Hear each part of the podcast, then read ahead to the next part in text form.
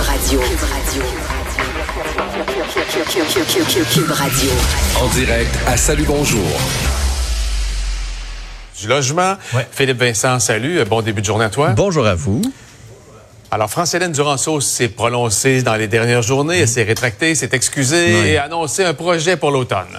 Oui, ben on va voir que ça va prendre plus qu'un petit projet là, pour l'automne. Ça va prendre vraiment un énorme coup de barre. Le 1er juillet arrive à grands pas. On va voir encore malheureusement euh, beaucoup de, crises et de, de drames humains, là, de gens qui vont être exclus de leur euh, logement, qui en trouveront pas.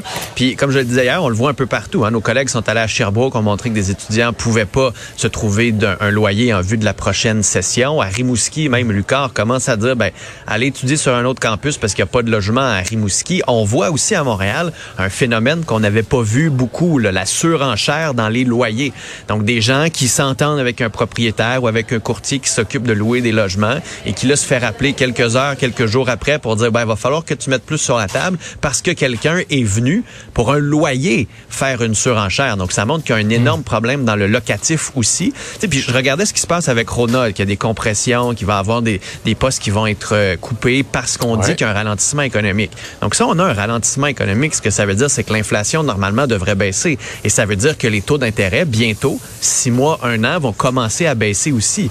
Et donc, la surprise qu'on risque d'avoir, c'est qu'une fois que les taux d'intérêt vont baisser, le marché immobilier au Québec, au Canada, va repartir comme une flèche. Et ça, on n'a pas prévu ça. Ça, on le voit pas. Et ça va encore entraîner des, des graves problèmes d'accessibilité au logement. Donc, avant que ça arrive, est-ce qu'on a moyen de mettre en place des mesures, au moins pour protéger les locataires à plus faible revenu, qui, comme avec l'inflation, sont ceux qui en subissent le plus les contre-coups? On pense très peu à ces gens-là qui ont de la misère à joindre les deux bouts, qui ont de la misère à se trouver un loyer, qui ont de la misère à faire l'épicerie.